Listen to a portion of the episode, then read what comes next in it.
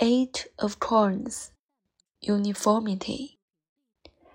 The organized nature of the number eight is expressed in the practical domain of coins as a uniform and mechanistic structure. The card shows a regular pattern of four pairs of coins piled on each other.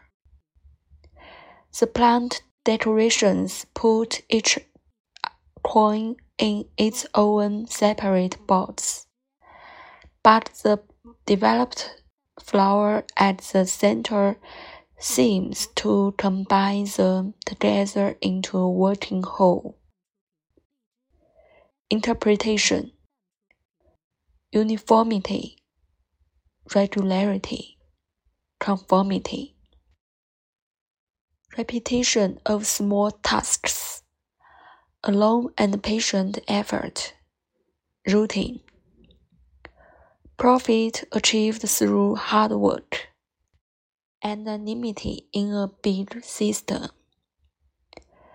rational and pragmatic considerations, machinery something that works fine and achieves results but lacks a human touch. Quick interpretations, eight of coins, uniformity, a mechanical structure. Practical considerations prove efficient but lack a human touch. Routine work a slow and patient advance. Inverse, similar.